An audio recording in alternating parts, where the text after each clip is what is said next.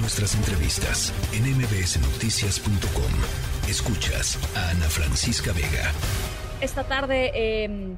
el Congreso de la Ciudad de México aprobó, por cierto, la minuta de decreto para validar la reforma constitucional que extiende justamente la presencia de las Fuerzas Armadas en tareas de seguridad pública hasta el 2028. Son ya cuatro estados que aprobaron la reforma constitucional. Em, Oaxaca, Campeche, eh, ahora la Ciudad de México y Sinaloa. Tiene que aprobarse por más del 50% de los congresos de los estados, es decir, al menos 17 estados para que eh, se pueda hacer la declaratoria formal, digamos, de reforma constitucional. Eh, y pues ahí está lo que ha sucedido hasta el momento. Son cuatro estados y ya les decía, el secretario de Gobernación en campaña, perdón, no en campaña, perdón, pues es que se me va, ¿no? Es que pues luego también, este, pues ahí están, ¿no? Em, ha ido a los estados a tratar de convencer, digámoslo así, a los eh, diputados locales para que voten y aprueben esta reforma eh, a la Guardia Nacional y a, y a las Fuerzas Armadas en realidad para que permanezcan en las calles hasta el, hasta el 2028. Y hemos platicado un montón de cosas con respecto a eso eh, en este espacio. Y yo quería platicar eh, en esta tarde con Lisa Sánchez, directora general de México Unido contra la Delincuencia, eh, justamente como, cómo ves estos movimientos, Lisa, y cómo ves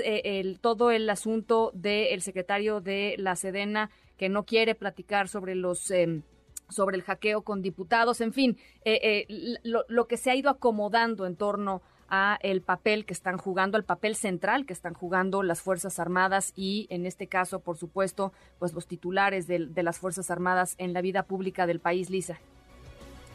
Pues sí, Ana Francisca, primero agradecerte el espacio nuevamente y segundo lamentar que pues nuestro nuestra élite política siga eh, en una plena competencia de a ver quién resulta el que da las declaraciones más lamentables y quién viola más la Constitución. Sobre la comparecencia de los titulares de las eh, instituciones de defensa, el secretario de la Defensa y de la Marina,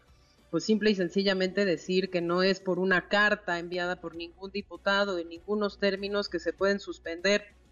las obligaciones que constan en al menos tres artículos constitucionales, el 69 y el 93 así como el 76, ¿no? que les dan la obligación de comparecer ante el Congreso de la Unión y ser llamados de manera periódica a rendir informes, incluso en el artículo 76 de la Constitución dice que tienen pues la obligación también de presentarse eh, informes anuales sobre el uso de la Guardia Nacional y sobre su efectividad, lo mismo pues que en el artículo 23 de la Ley Orgánica de la Administración Pública Federal. en ese sentido, lamentable, nos parece que es el único país en donde se ha dado el hackeo de Guacamaya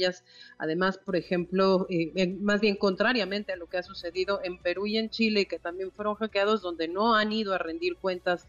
los titulares de la defensa, ni mucho menos tampoco a presentar un plan sobre cómo se va a remediar la situación hacia adelante.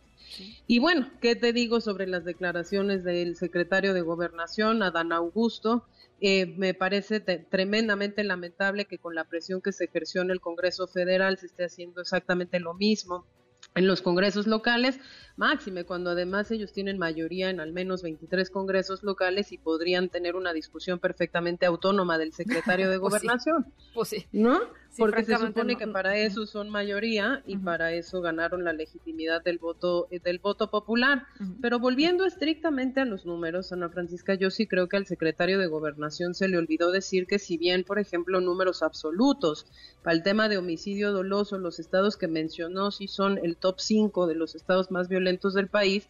en términos de tasa, es decir, cuántos homicidios se presentan por el número de habitantes que hay en esos, en esos estados, pues quien se lleva las palmas es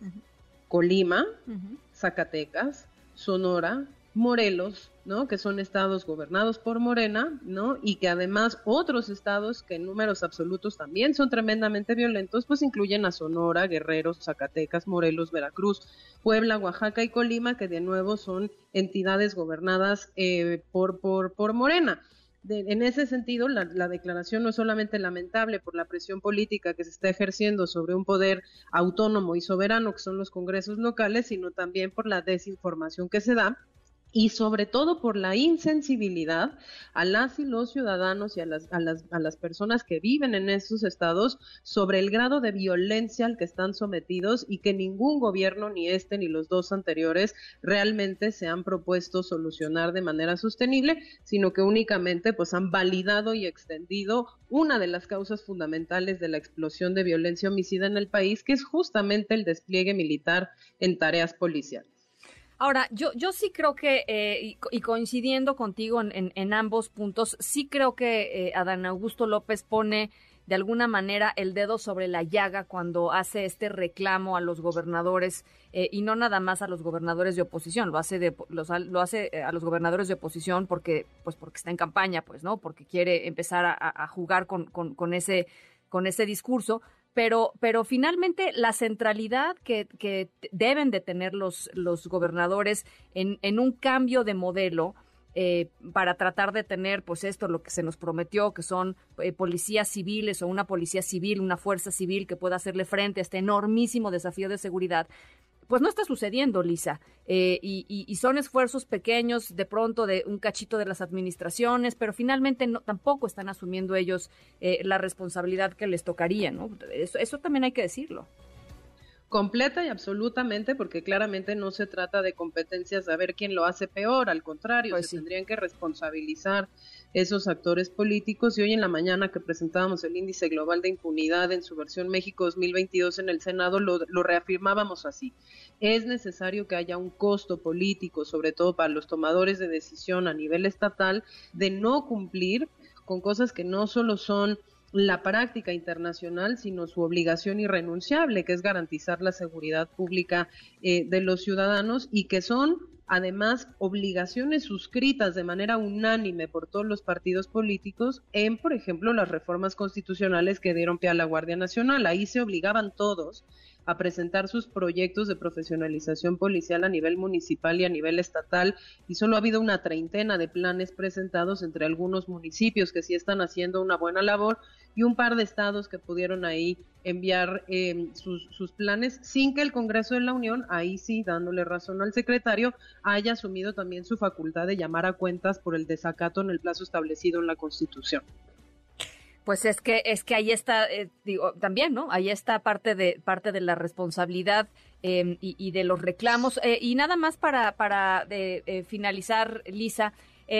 presentaron, como ya decías, este índice global de impunidad México 2022. Platícanos rapidísimo algunos de los de los hallazgos más importantes. Pues sí, mira, este es un ejercicio que realiza por quinta ocasión la Universidad de las Américas en Puebla, junto con, otros, con otras contrapartes, incluyendo a CIMU, a la Fundación Friedrich Ebert, este, al CECIG, y básicamente lo que encuentran es que hay eh, pues un empeoramiento, digamos, en las condiciones eh, de impunidad de México en algunos rubros muy importantes, mientras que ha habido progresos muy tímidos en otros. Te doy algunos ejemplos. Empeoramiento porque si bien ha habido un aumento de algunos puntos en el personal disponible en las fiscalías estatales para justamente procesar las investigaciones de los delitos y judicializarlos, resulta que en el, en el promedio nacional, pues lo que tenemos también es una reducción del número de ministerios públicos por cada en mil habitantes que tenemos en el país, con lo que pues lo que se lo que se disminuyen son las capacidades estructurales del Estado mexicano de hacer frente al fenómeno criminal y a su investigación. De la misma manera, pues tenemos un aumento muy eh, tímido en el número de jueces que, que, que, que ha aumentado la judicatura,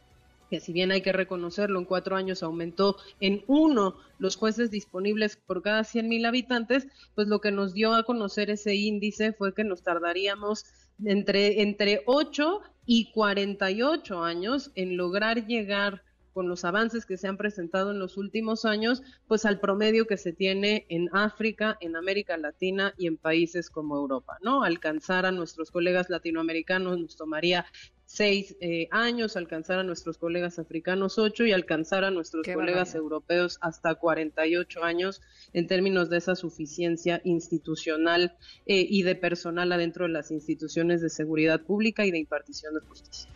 Bueno, pues como dicen por ahí, en donde están los, los números, están las prioridades y, y bueno, pues ahí están los resultados, mi querida Lisa. Te agradezco enormemente eh, estos minutitos como siempre. A ti por el espacio, muchísimas gracias. Gracias, un abrazo.